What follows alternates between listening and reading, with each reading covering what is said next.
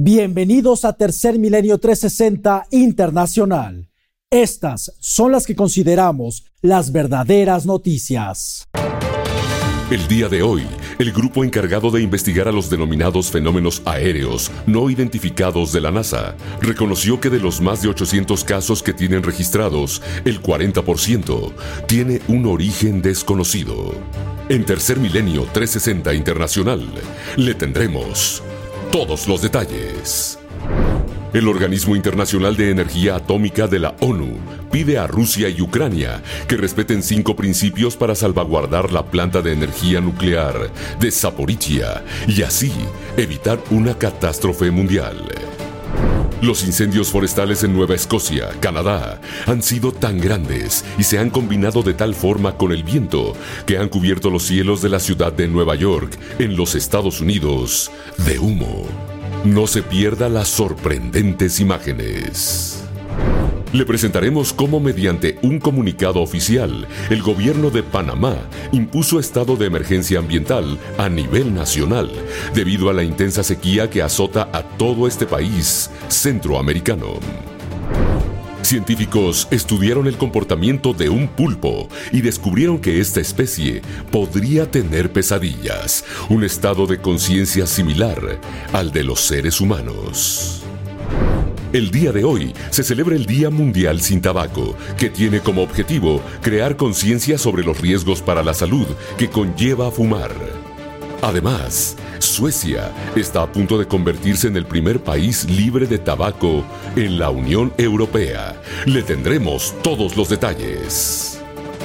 Así iniciamos con las noticias más relevantes del día, solo aquí, en Tercer Milenio 360 Internacional. Ahora, Tercer Milenio 360 Internacional con Sebastián Maussan. El departamento de la NASA, encargado en investigar a los objetos anómalos no identificados, conocidos también como ovnis, el día de hoy durante una conferencia declaró que de los 800 casos que tienen, únicamente el 40% son objetos sin explicación. Sin embargo, nunca confirmaron que estos podrían tratarse de tecnología no humana. Continúan negándose a decir la verdad. Porque a continuación le vamos a presentar imágenes captadas por la misma NASA que demuestran que estos objetos superan por mucho a la tecnología de los seres humanos. Aquí le presentamos las evidencias para que usted nos dé su mejor opinión. Este miércoles 31 de mayo del 2023 se llevó a cabo una reunión pública promovida por la Administración Nacional de Aeronáutica y el Espacio, la NASA, la cual fue encabezada por un grupo de estudio que se formó en el mes de junio del 2022 y que en la reunión de hoy tuvo como objetivo revelar los resultados de sus indagatorias a nivel oficial en torno a los denominados fenómenos anómalos no identificados. El panel estuvo integrado por un grupo multidisciplinario de expertos académicos, científicos y personal de la industria aeroespacial, quienes en su conjunto y como si estuvieran siguiendo un guion, concluyeron que no encuentran evidencias de vida extraterrestre. Una larga conferencia de cuatro horas que dejó mucho que desear y en la que quedó claro que este organismo está lejos de asumir su responsabilidad ante la ciudadanía que demanda respuestas ante un tema tan complejo. Los datos actuales y los informes de testigos oculares por sí solos son insuficientes para proporcionar evidencia concluyente sobre la naturaleza y el origen de cada evento UAP. Tenemos 800 casos, de los cuales el 40% resultarían sin explicación. A menudo no son informativos debido a la falta de control de calidad y conservación de datos. Para comprender mejor la UAP, se necesita una recopilación de datos específica, una curación exhaustiva de los datos y un análisis sólido. Tal enfoque ayudará a discernir avistamientos de UAP inexplicables, pero incluso entonces no hay garantía de que se expliquen todos los avistamientos. También le enfaticé al Congreso que solo un porcentaje muy pequeño de los informes de UAP muestran firmas que podrían describirse razonablemente como anómalas. La mayoría de los objetos no identificados informados a ARO y en nuestras existencias demuestran características mundanas de fuentes fácilmente explicables. Si bien una gran cantidad de casos siguen sin resolverse técnicamente, esto se debe principalmente a la falta de datos asociados con esos casos. Ante estas declaraciones, queda claro que el encubrimiento continúa, Como escuchamos, los científicos de la NASA se escudan en la ciencia para argumentar que las evidencias reportadas por sus propias fuentes oficiales son insuficientes, ya que según ellos son mundanas y vagas. Y es aquí en este punto donde cabe la pregunta y la reflexión. ¿Qué necesitan los científicos de la NASA para reconocer el origen extraterrestre de los fenómenos anómalos? En el video denominado como Gimbal, obtenido por pilotos de la Marina de los Estados Unidos, los análisis han revelado que el objeto desprende una inusual e intensa fuente de calor que lo rodea completamente, demostrando con ello que se trata de un tipo de tecnología avanzada desconocida para el hombre, toda vez de que el objeto no presenta alas, hélices o cualquier otro dispositivo que nos permite entender cómo puede desplazarse a gran velocidad en el aire. De las evidencias obtenidas en el ámbito civil, tenemos como referencia los videos registrados por las cámaras de monitoreo del volcán Popocatépetl, donde sin la menor duda, este se ha convertido en un referente de la manifestación de objetos que desafían las explicaciones de la ciencia. Desde hace años se ha documentado cómo estos objetos surgen y se dirigen al cráter del Coloso de Fuego cuando éste presenta grandes emanaciones de lava que pueden alcanzar temperaturas de hasta 1400 grados centígrados. ¿No son acaso estos registros lo suficientemente claros para establecer que estamos ante una presencia no humana? Otro sorprendente enigma lo representan las denominadas esferas de Dyson, las cuales se trata de descomunales estructuras que se aproximan a nuestro Sol y tienen la capacidad de extraer energía de la superficie. Desde el año 2012, Tercer Milenio ha tenido la oportunidad de documentar esta fascinante presencia a través de las imágenes de los diversos observadores solares en órbita de la propia NASA. Su comportamiento es inteligente y no tienen una fácil explicación. Y a pesar de que la NASA los ha documentado, no han dado hasta el día de hoy una explicación satisfactoria. Asimismo, de acuerdo a analistas e investigadores, resulta inédito que la NASA no reconozca la realidad de la visita extraterrestre cuando han sido sus propias cámaras las que en diversas misiones al espacio han registrado con enorme claridad la presencia de extraños y misteriosos objetos. Aquí algunos ejemplos. Desde el día 21 de abril del 2022 y hasta en días recientes, en las transmisiones en vivo de la agencia, con gran regularidad, se ha venido registrando la presencia de un extraño cilindro que ha venido acompañando a la Estación Espacial Internacional. El 14 de noviembre del año 2020, un extraño dispositivo fue registrado también por una de las cámaras de laboratorio. Este seguía la curvatura de la Tierra exponiendo movimientos controlados.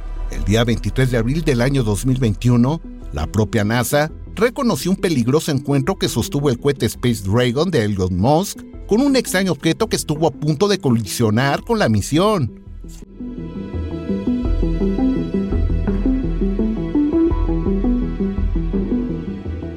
Y el 9 de septiembre del año 2006 fue posible documentar una de las mejores evidencias en el espacio. En el desarrollo de la misión STS-115, un astronauta registró como un gran objeto que brillaba con gran intensidad se aproximó a los paneles solares y realiza algo que parece una inspección. Es claro que una vez más la NASA ha perdido la oportunidad de revelar la verdad. Se continúa con las viejas prácticas de negación y se pretende convencer al público a través de tecnicismos que es imposible que estemos siendo visitados. Sin embargo, como hemos visto, la abrumadora evidencia registrada por la propia agencia termina por contradecirlos. Una vez más, insistimos en señalar que la opinión pública, además de demandar respuestas, merece respeto. Información para Tercer Milenio 360 Internacional.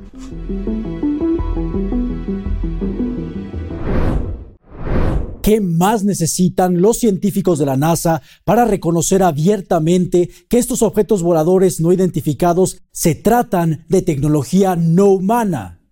En Tercer Milenio, por más de 30 años, nos hemos dedicado a recopilar videos y evidencias de estos objetos voladores. Aquí les vamos a presentar una pequeña recopilación de ellos para que usted nos diga si se tratan o no de inteligencias que nos visitan de otros mundos. Durante más de 30 años, el equipo de Tercer Milenio ha reunido miles de imágenes de lo que se considera se trata de tecnología no humana. Las evidencias han sido analizadas y en diversas ocasiones estas son extraordinarias. 7 de septiembre del año 2022, un enorme objeto es registrado en Baja California y unos minutos después es visto de nueva cuenta, ahora por miles de personas, en diversos sitios del estado de Jalisco en México. Una extraordinaria demostración. Los que no me creen, ahí está, mira. Y ese está grandecito, ¿eh? Mira, mira. Esa es una nave, ¿eh? Esa es una nave que va dando vueltas.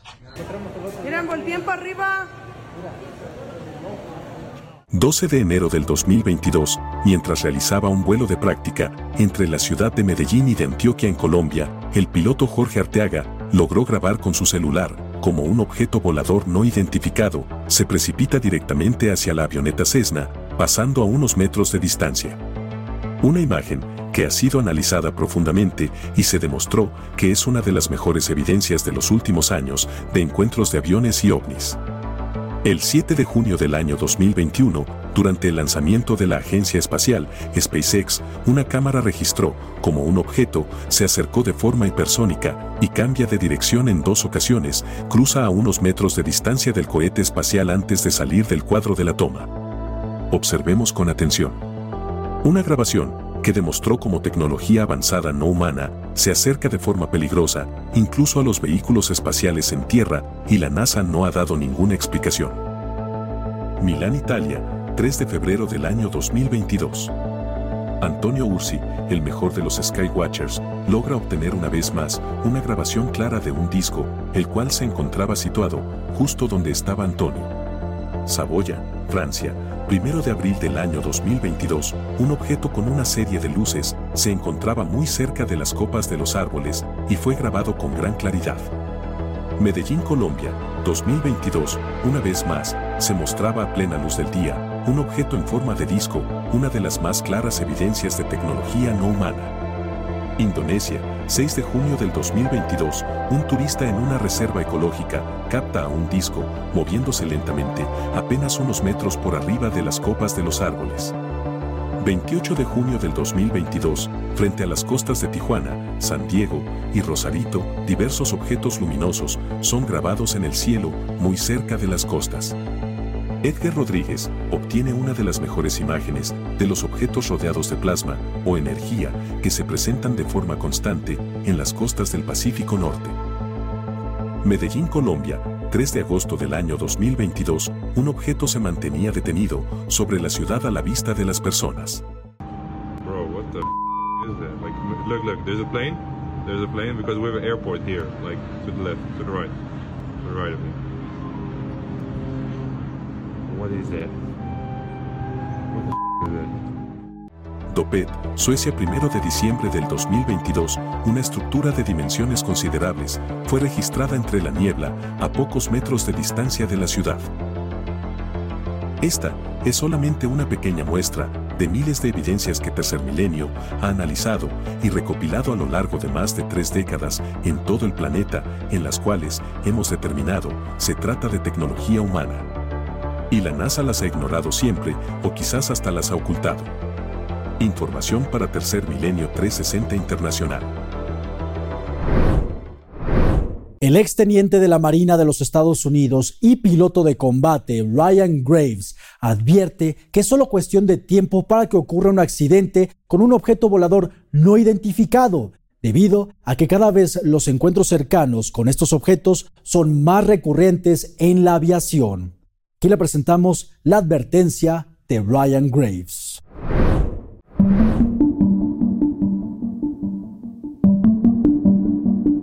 El exteniente de la Marina de los Estados Unidos y piloto de combate, Ryan Graves, recientemente advirtió para el portal británico Daily Star que es solo cuestión de tiempo antes de que una nave espacial extraterrestre se estrelle contra un avión piloteado por humanos, después de varios encuentros cercanos. Como exoficial de seguridad naval, el teniente Graves sabe que los ovnis representaban un peligro para los aviones comerciales y militares ya que en numerosas ocasiones no son captados por los radares y estos objetos no respetan las rutas aéreas, ni zonas prohibidas para el vuelo comercial. Ejemplo de ello fue el encuentro del 8 de octubre de 2020, cuando un avión de la empresa Aeroméxico que viajaba a la Ciudad de México, reportó la presencia de un objeto. Costera 116, contacto radar, desciende 13000 pies. Un, una, es- una esfera eh, metálica. Seguido, costera 2063, a las 12 de su posición.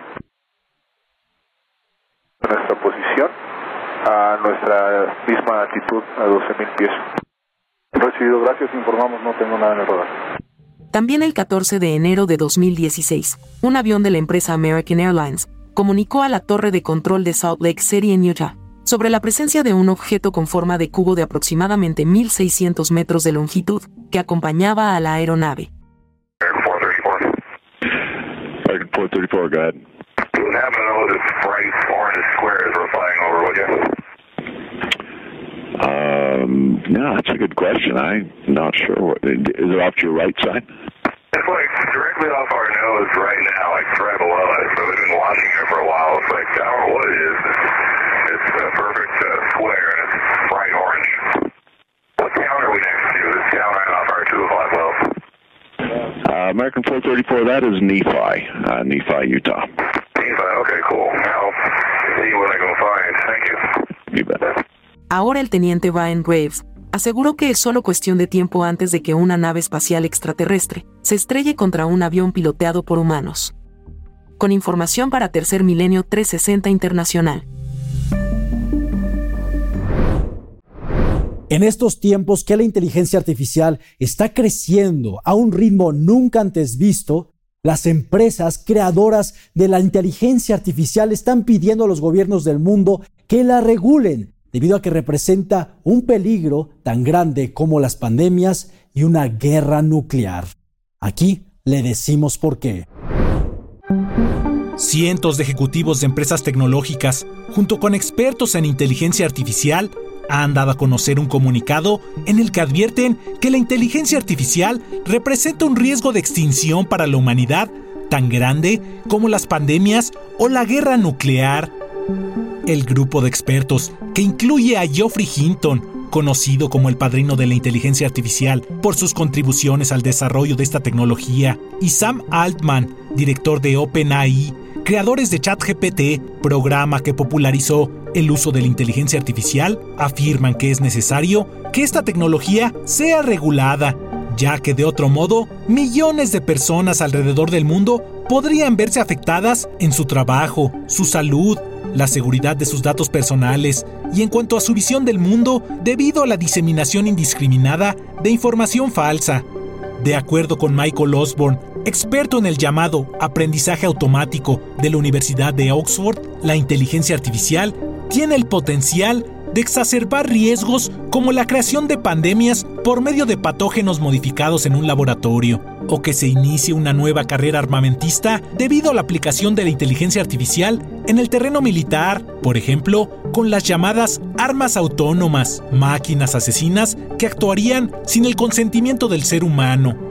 De acuerdo al mismo Osborne, la inteligencia artificial podría jugar el rol de una especie invasiva, la cual competiría con el ser humano, situación que pondría en riesgo nuestra supervivencia. Son cada vez más los expertos que advierten sobre el peligro de la inteligencia artificial, tecnología que está cambiando el mundo tal y como lo conocemos.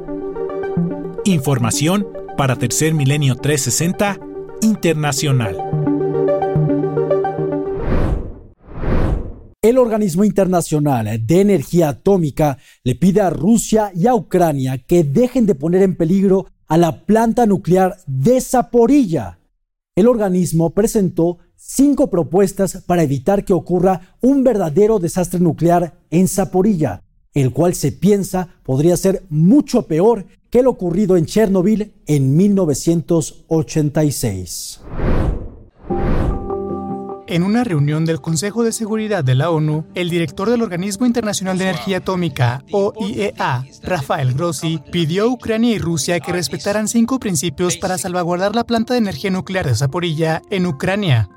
Sus cinco principios incluían que no se produjera ningún ataque contra o desde la planta y que no se alojara en ella armamento pesado, como lanzacohetes múltiples, sistemas de artillería y municiones, tanques o personal militar, que la energía externa de la planta permaneciera disponible y segura, que todos sus sistemas esenciales estuvieran protegidos de ataques o sabotajes y que no se tomara ninguna medida para socavar estos principios. Después de dirigirse al Consejo, el director de la OIEA destacó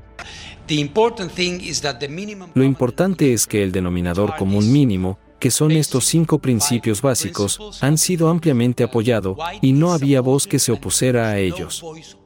Esto es muy importante. Esto indica que lo que estamos diciendo es algo sobre lo que nadie tiene una opinión contradictoria. El director del organismo de control nuclear de la ONU también describió la situación en Zaporilla como extremadamente frágil y peligrosa y añadió que continúan las actividades militares en la región, las cuales es posible que aumenten considerablemente en un futuro próximo.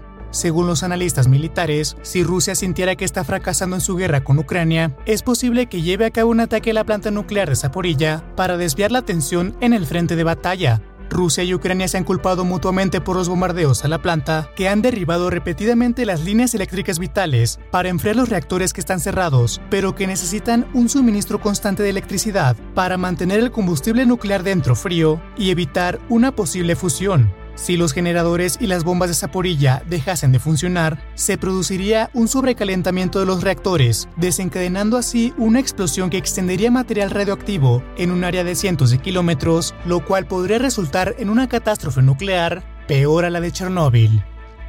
Información para Tercer Milenio 360 Internacional. Los incendios en la provincia canadiense de Nueva Escocia ya han arrasado con cientos de construcciones. Incluso el humo ya llegó hasta el estado de Nueva York en los Estados Unidos. Incendios que se han potencializado por los efectos del cambio climático. Aquí le presentamos la situación de los incendios forestales en Canadá. Los terribles incendios de Canadá continúan en esta ocasión, el humo es tal y se ha combinado con los vientos que los cielos de Nueva York, en Estados Unidos, lucen así.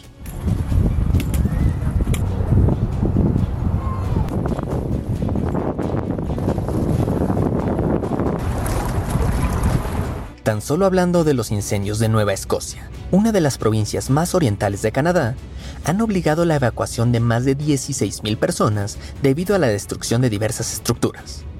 Meteorólogos reportan que esta situación se ha dado, en gran medida, debido al clima seco que ha predominado durante los últimos meses en la región, donde las precipitaciones han estado por debajo de su nivel promedio. Un caso puntual es el de la capital de Nueva Escocia, Halifax, donde las lluvias han estado un 50% por debajo del promedio desde febrero de este 2023 a la fecha. Y justamente Halifax es una de las localidades más afectadas por los más recientes incendios forestales de los últimos días siendo también uno de los incendios clave que han propiciado que los cielos se cubran de humo. La buena noticia dentro del panorama de los incendios de Nueva Escocia es que se esperan temperaturas más templadas y precipitaciones para este primer fin de semana de junio, lo que supondrá una gran ayuda para los bomberos que tratan de combatir los incendios forestales. Esta baja presencia de lluvia, una anomalía climática en toda regla, podría llegar a convertirse en la norma debido a los estragos que el ser humano le está causando al clima mundial. Así que ya lo sabe, que no le sorprenda ver más de este tipo de incendios incontenibles en un futuro inmediato, a menos que actuemos ya para frenar el cambio climático. Información para Tercer Milenio 360 Internacional. El director de turismo de Nepal advierte que esta temporada de montañismo en el Everest podría ser la más letal de todos los tiempos, debido a que hasta el momento van 12 fallecidos y 5 personas desaparecidas que podrían ya haber perdido la vida. Esto se debe a que el cambio climático ha hecho más difícil las condiciones para subir hasta el Everest y también que cada vez hay más montañistas inexpertos que pagan para ser guiados y hacer cumbre en el punto más alto del planeta. Miles de personas acudieron el pasado lunes 29 de mayo a Nepal, específicamente a su capital Katmandú, con motivo de la celebración de los 70 años desde que se conquistó la cima del monte Everest. Durante la celebración, la instructor de montaña del Everest, Pasang Lahamu, dedicó unas palabras. Escuchemos. La expedición de 1953 es muy importante. La celebramos todos los años, pero hoy se lleva a cabo un programa especial para conmemorar los 70 años de escalar el Himalaya. Está ocurriendo no solo en Katmandú, sino también en diferentes distritos del país. Todos los nepaleses lo estamos celebrando con orgullo. Y es precisamente con razón de los 70 años de esta imponente montaña que los expertos climáticos han advertido que derivado del cambio climático, este año podría convertirse en el más mortífero para los alpinistas, pues estos experimentan violentos cambios de temperatura y clima en el Everest. Así lo pudo confirmar el director del Departamento de Turismo de Nepal, Yuba Raj Katiwada, quien dijera, En total este año perdimos 17 personas en la montaña esta temporada. La causa principal es el cambio en el clima. Esta temporada las condiciones meteorológicas no han sido favorables, ha sido muy variable. El cambio climático está teniendo un gran impacto en las montañas. Yuba Raj Katiwada, director del Departamento de Turismo de Nepal, de igual forma, las autoridades han dicho que solo 12 de las 17 personas que se presume han muerto este año en el Everest han sido confirmadas como muertas y que las cinco restantes están desaparecidas sin que se haya producido ningún tipo de contacto, por lo que presumen también murieron. Y añadieron que este año ha sido más mortífero que 2019, cuando se viralizaron imágenes de hacinamiento y carnicería en el Everest, con cientos de escaladores esperando hasta 12 horas para escalar la montaña e informes de personas que se vieron obligadas a trepar sobre cuerpos y escaladores incapacitados durante su ruta hacia la cima del Everest. Por su parte, activistas han criticado fuertemente al gobierno de Nepal por haber otorgado 479 permisos este año, el número emitido de permisos más altos de la historia. Información para Tercer Milenio 360 Internacional. El gobierno de Panamá declaró estado de emergencia debido a un periodo de sequía prolongado que están viviendo y al temor de que con la llegada del llamado Super El Niño, esta condición de sequía empeore aún más. Aquí le presentamos la situación que vive la nación centroamericana de Panamá. El Consejo de Gabinete de Panamá declaró oficialmente estado de emergencia ambiental en todo el territorio panameño debido a la sequía prolongada que azota este país de Centroamérica, potencializada por la crisis climática actual. De acuerdo con el Ministerio de Medio Ambiente de Panamá, las intensas sequías, las olas de calor, la evaporación de los cuerpos de agua, la falta de lluvias y la escasez de líquido vital son tan constantes en Panamá que fue necesario emitir un estado de emergencia ambiental indefinido sobre todo ante la próxima llegada del fenómeno atmosférico del Super El Niño, que podría empeorar esta situación en Panamá. Escuchemos un fragmento del comunicado del gobierno de Panamá sobre las consecuencias de la prolongada sequía. Entre las consecuencias de esta intensa sequía en Panamá se encuentran la disminución de agua para el consumo humano y el sector agropecuario, el alza de precios de alimentos y transportación de los mismos, las problemáticas en los acueductos y alcantarillados, entre otras consecuencias socioeconómicas y de salud. Ante esta grave situación, el gobierno de Panamá informó que creará planes de acción para enfrentar con resiliencia la sequía que se prolongará hasta el próximo año 2024. Sin embargo, también mencionaron que es necesario hacer conciencia y frenar la contaminación y el desperdicio de agua en todo Panamá un acontecimiento que nos recuerda que el calentamiento global y el cambio climático ya están aquí y que es cuestión de tiempo para que afecte de manera más directa a cada país y a cada persona y ser vivo del planeta Tierra. Información para Tercer Milenio 360 Internacional.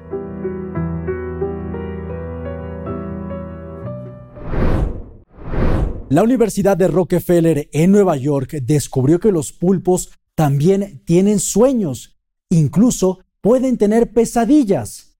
Animales sumamente inteligentes que cada vez más científicos consideran que deberíamos llamarlos personas no humanas.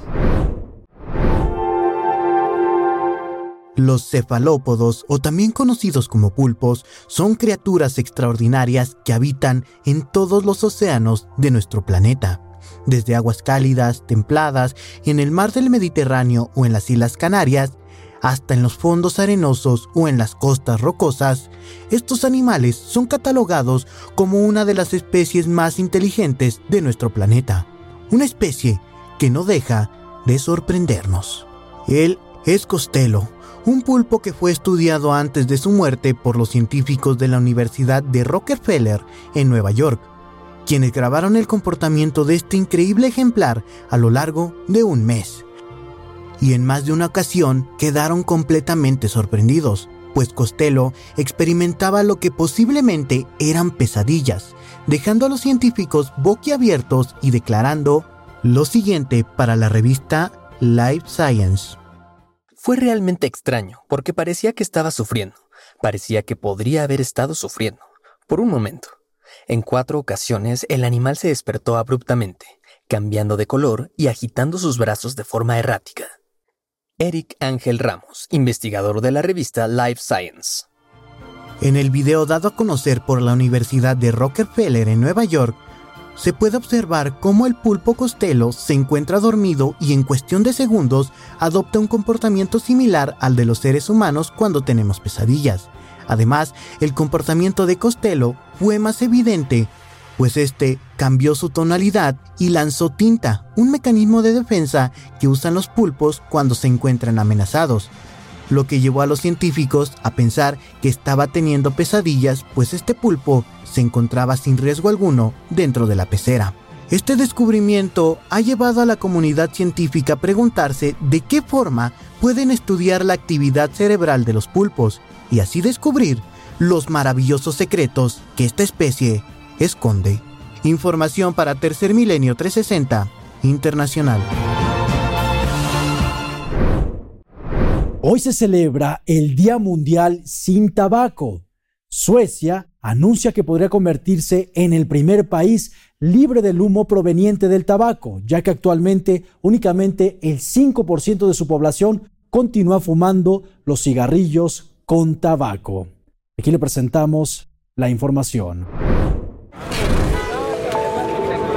El día de hoy, 31 de mayo, se celebra el Día Mundial sin Tabaco. Este día tiene como objetivo crear conciencia sobre los numerosos riesgos para la salud asociados con fumar, animar a los fumadores a abandonar el hábito y brindar apoyo en su camino hacia una vida libre de humo. Un ejemplo de ello ocurrió el día de hoy en la India, donde miles de jóvenes se manifestaron en las calles de Bombay para crear conciencia sobre los peligros para la salud asociados con el consumo de tabaco.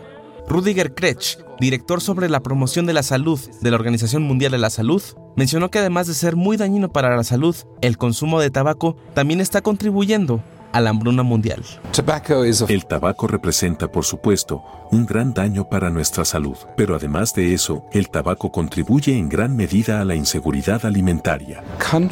Muchos países con inseguridad alimentaria en realidad usan sus tierras fértiles para cultivar tabaco. Instamos a los Estados miembros a detener eso y cultivar alimentos en lugar de cultivos mortales. E instamos, como la OMS, a los Estados miembros también a detener los subsidios que beneficien al crecimiento del tabaco.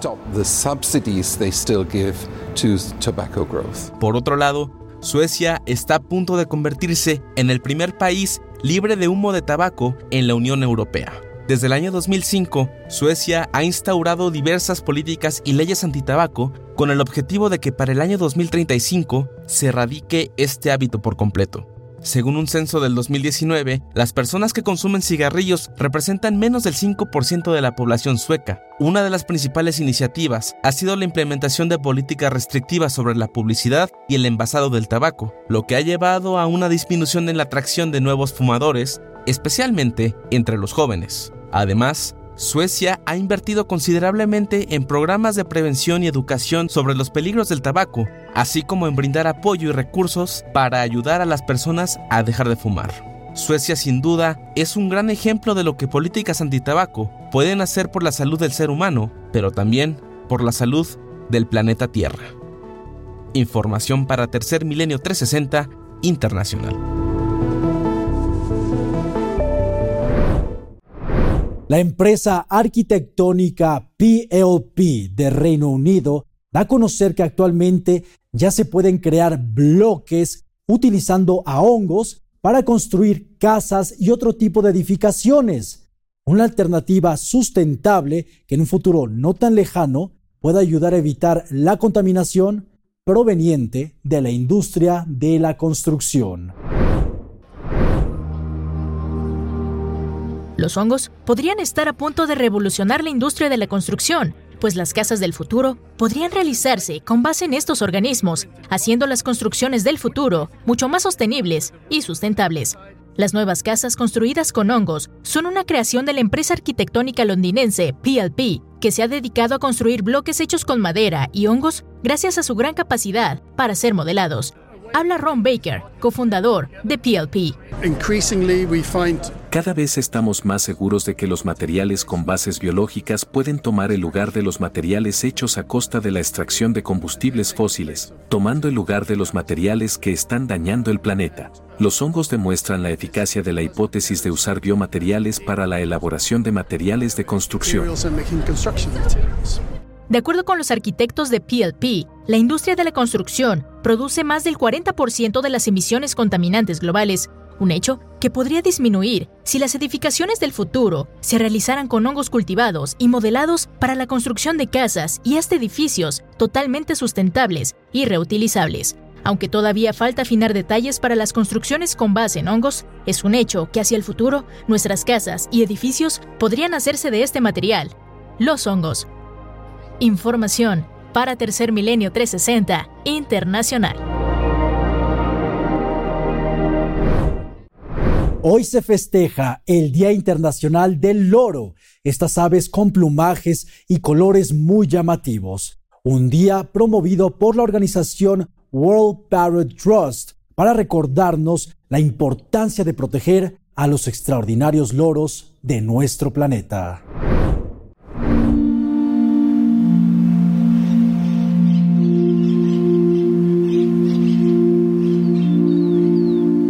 Día de hoy, 31 de mayo, se celebra el Día Internacional del Loro.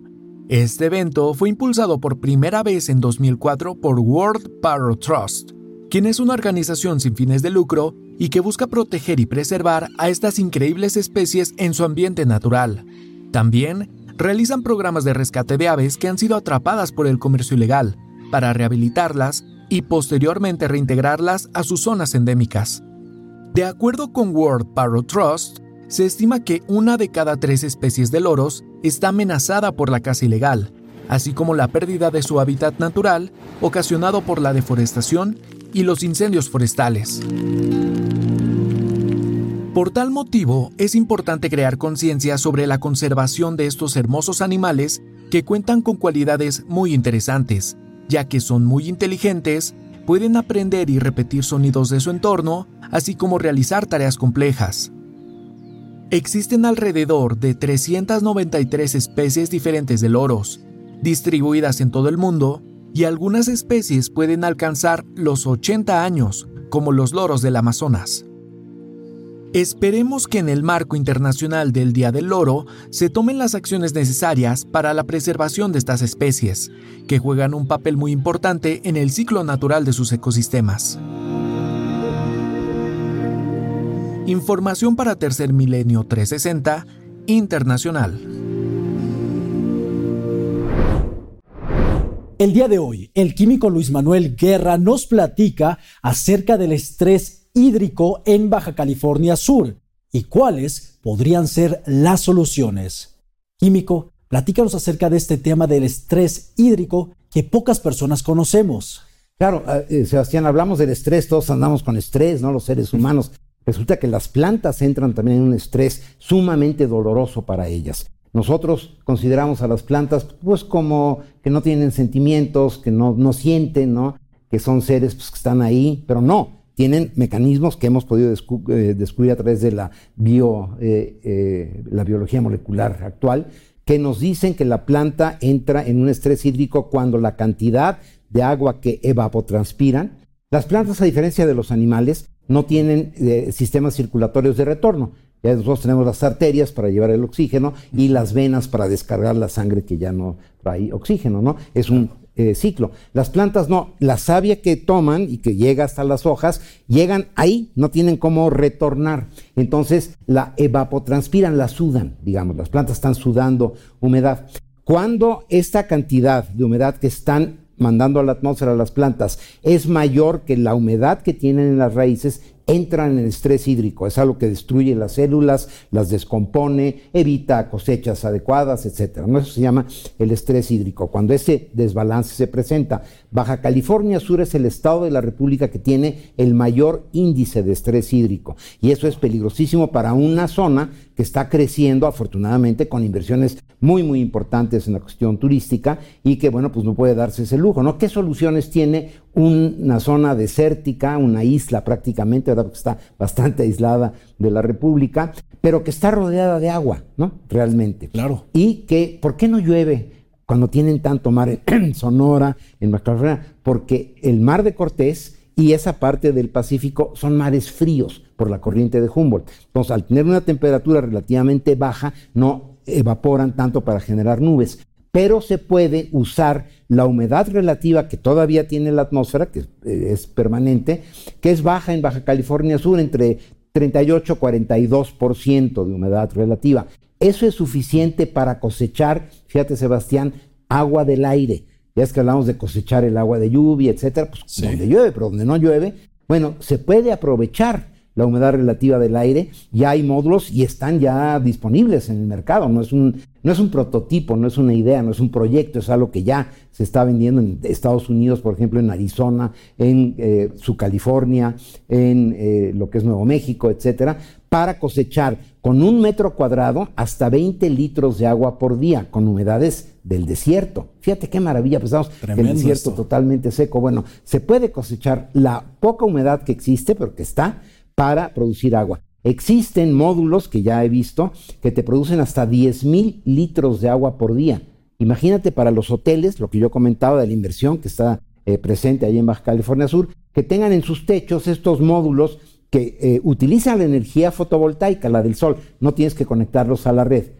Cada vez que hay sol, están generando agua. Hasta 10 mil litros se pueden cosechar en un techo mediano, ¿no? En un hotel. Estas son las soluciones que deben de implementar. Y desde luego la desalinización avanzada que ya existe, eh, no es una cuestión que dañe el mar, como dicen muchos ecologistas, etcétera. Ya procesos de desalinización ecológicos que permiten obtener agua de muy buena calidad con bajo costo del mar. Los árabes nos los están demostrando en los Emiratos, por ejemplo, en Arabia Saudita, etcétera. ¿no? Así que esas son las soluciones para Baja California Sur, que tiene actualmente el índice de estrés hídrico más alto de la República Mexicana, Sebastián.